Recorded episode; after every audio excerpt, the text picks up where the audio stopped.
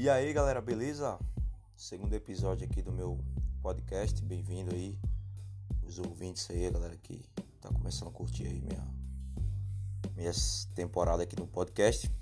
E hoje, claro, eu vou falar sobre um tema bem curioso aí, que todos os games aí ficam preocupados, ansiosos nesse sentido de resfriamento de consoles da nova geração, tratando do Play 5 e o Xbox Series X. E isso é uma nota aí, teve uma polêmica sobre o Xbox Series X que falavam aí que estava esquentando muito. Eu vi muitos comentários, youtubers aí, jornalista de fora. Teve um que falou que até chegou a minha mão.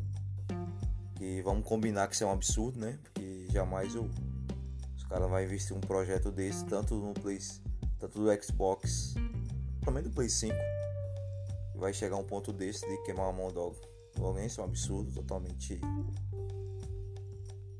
é, nada a ver. E aqui isso é uma nota, né? Interessante falando sobre os dois consoles, sobre resfriamento, né? Play 5 e o Xbox Series X é, tem temperaturas médias e máximas relevadas, né? Console da próxima geração da Sony e da Microsoft que tiveram suas temperaturas medidas e máximas, né? Será que o resfriamento desenvolvido para os novos videogames foi tão eficiente? Isso que nós vamos ver, né? Recentemente, Roberto Serrano, conhecido como analista de indústria de jogos, forneceu uma informação interessante, né? Sobre testes realizados nos consoles é, da próxima geração da Sony, Microsoft, Play 5 e Xbox Series X e o S, né? Nos dados fornecidos por Hobbit, é possível conferir a temperatura média, né? Temperatura máxima de cada videogame. Resfriar, é, refrigeração de consoles sempre foi um dos grandes problemas para os engenheiros, mas o que parece ambas as empresas conseguiram soluções eficientes, né? Embora haja diferença no desempenho da, do resfriamento na geração a geração de calor em cada, né? Então a vamos poder observar, galera, que que a temperatura média do de Play 5 do PlayStation 5 é 55 graus média, né? Temperatura média e temperatura máxima de 65 graus, né? Você vê que é bem variável.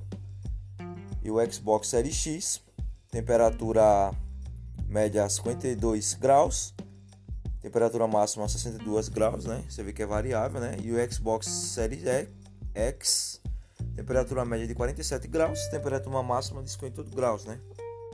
Você vê que realmente é bem variável. Eu acho que eles realmente desenvolveram uma, um, uma parada bem eficiente nesse sentido de resfriamento, né? Os problemas dos engenheiros aí das duas empresas, né? Aqui, ó. O mínimo curioso é que os resultados não passam a impressão, né? tivemos. Ao observar o Play 5 ser desmontado algumas dia, alguns dias, pois o console da Sony pareceu possuir uma solução robusta para o resfriamento dos componentes. Além do hardware, o processamento ser menor comparado ao Xbox Series X. Confira abaixo. É, é um, bem detalhado, né?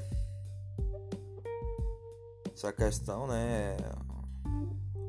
Não é muito do, não, não é muito de se duvidar não. acho que não, sinceramente eu já esperava que a Sony ia dar um ia dar uma atenção maior sobre a questão de, de resfriamento, né? Tanto que o Play 5 é grande, né? Que o engenheiro falou que não tem jeito, né? Não tinha como fazer o, o game menor por causa que ele eles tinham um cooler grande, né? Então isso com um cooler maior eles, é, prefiro, a empresa prefere fazer um, um design maior, né? Então, Outras pessoas acham feio, né? Respeito a opinião de cada um, mas eu não acho feio. Eu acho que é o para mim o que importa é a qualidade do desempenho. O, desem, é o design do Play 5 eu acho legal, bacana, né? Então é bem bacana isso aí. Então o engenheiro falou, não tem como fazer o, o videogame menor pro carro que o culo é grande. Então você vê que a empresa realmente se preocupou no sentido de resfriamento. Então eu acho muito difícil ter problema com resfriamento, calor, né? O Xbox a mesma coisa também, os caras fizeram muito bem nesse sentido aí. Eu acho muito difícil eles errar nesse sentido, né? Ah, o Play 5 tem cooling silencioso mesmo após uso prolongado, é interessante, né? Ver o Play 5 aí a Sony realmente investiu pesado nesse sentido aí de resfriamento, né? Xbox também no mesmo segmento, eu acho que não, não fica atrás também, tá ali parelho ali. Mas você vê que são poucas diferenças, né? Essa questão de calor aí, o pessoal fala muito exagerado. Mas você vê que as empresas realmente fizeram um trabalho eficiente nesse sentido, teve recursos a mais, né? E vamos ver aí o, os próximos próxima questões tecnológicas aí dos games que irão surgir. E é isso, galera. Mais um podcast aqui. E logo mais estarei trazendo o terceiro episódio, né? Para vocês. Me segue aí, curte aí, né? Tem um Facebook aí. Logo, logo eu vou estrear meu canal também no YouTube. Instagram também, PRD Gameplay. E é isso aí.